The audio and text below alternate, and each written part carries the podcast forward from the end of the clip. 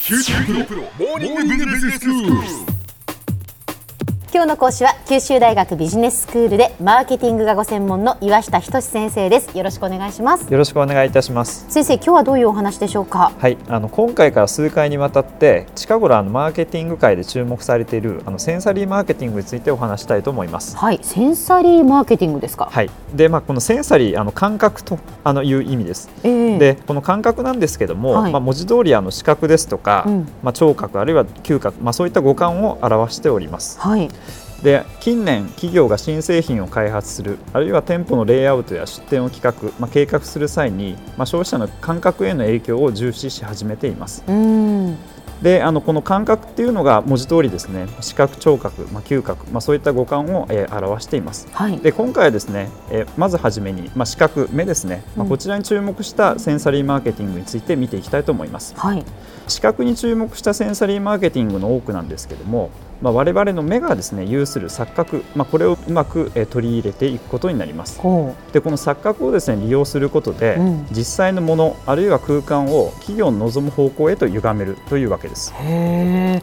例えば先生どういうものですかはい、あの例えばですね、まあ皆さん大好きなディズニーランド、まあ、こちらを例にとってあの考えてみましょう。はいディズニーランド、まず入り口を入ると、あのお城までの道が見えてくるかと思います。ああシンデレラ城までってことですねそうですねええで、大抵の方がですね、とても近いなと、まあ、感じられることと思いまあす。お城までの距離が近く感じるっていうことですねはい、で、えここにですね、まずセンサリーマーケティングの視点が取り入れられています。えへで、実際はですね、道が少しだけ上り坂になっていて、実際の距離よりも短くなるような、まあ、そういった設定になっているわけです。えそうなんですか、はい、であのこの際にですね両端にワールドバザールというお店が並んでいますよね。うんそうですね、はいであの実は2階のように見える部分っていうのは、はいまあ、1階の高さが100%だとすると、うん大体7割ぐらいのえ縮尺で建てられておりますへえでさらにその上の3階部分はえ50%の縮尺で建てられていますへえそうなんですかでこれによってですねええ建物が実際よりも大きく感じられるように工夫されているわけですはあそのワールドバザールのまあだからお土産物屋さんがこうざーっと並んでるわけですよね、はいその建物が大きく感じられるってことですかようにそうですね工実夫、際よりも、はい、されているというわけですね上の方がこう少しあのずつ小さくなっていまある小さくなっていく、はいであのさらにですね、まあ、そちらのワールドバザールを抜けますとシンデレラ城の前に着くかと思いますはいでこのお城の高さなんですけども約51メートルほどと言われていますへがー実際はそれ以上に見えるとうん思ないんまかせんもかっと大きいと思いましたあのこのお城もですね城の石垣ですとかタイルの大きさが意図的に上に行けば行くほど小さく作られているわけですでこのシンデレラ城に至っては、えー、と実際より60メートルであの一番高いこの尖塔と言われる塔の部分はうん2倍に見えるような設定になっています、でまあ、このようにですねディズニーランドはあの視覚の錯覚を利用して実際よりも歩く距離が短く建物はより大きくなるように、えー工夫されているわけですそうなんですね、はでこの他にもですね視覚の錯覚を利用したものの一つに直線距離バイアスというものがありますはい、でこれは実際の距離が遠くても、うん目に見える距離が近ければ実際よりも近いだろうと人が判断してしまう、まあ、そういった、えー錯覚になりますうーんで例えばなんですけどもスーパーに車で買い物に行った時のことをあのイメージしてくださいはい郊外店の大型ショッピングモールでは、うん大きな駐車場を併設しているかと思いますそうですね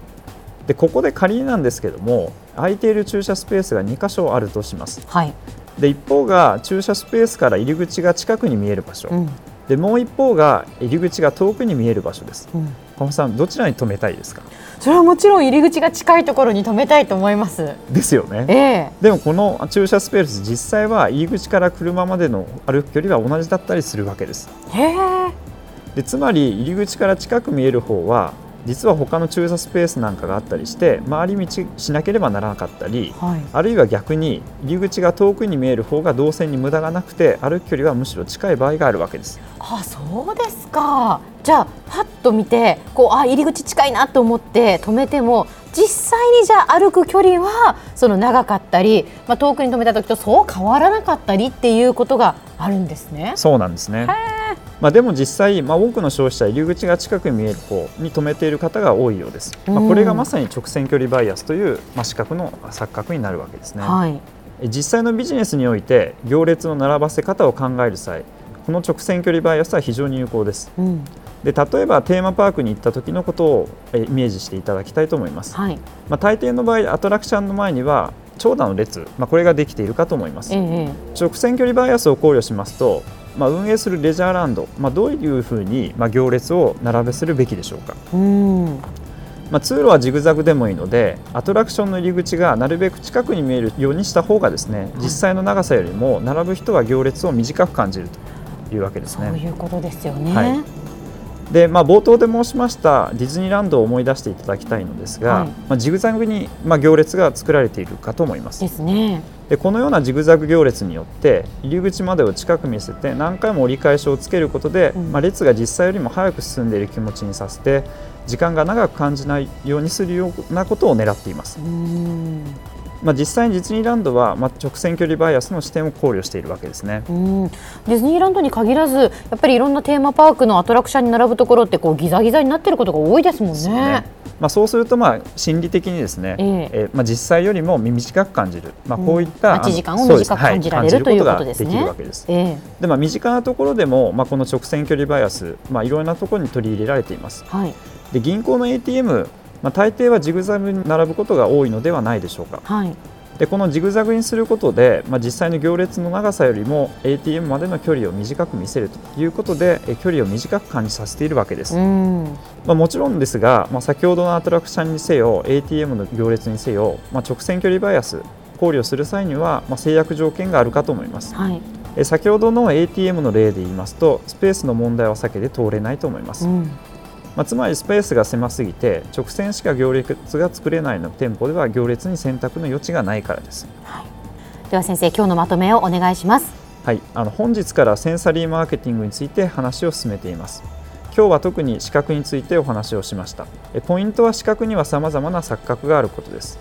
この視覚の錯覚を利用することで建物を実際より大きく見せたり行列の長さを実際よりも短く見せたりして消費者の満足を高めたりストレスや不満を軽減することができます今日の講師は九州大学ビジネススクールでマーケティングがご専門の岩下仁先生でした。どうもありがとうございました。ありがとうございました。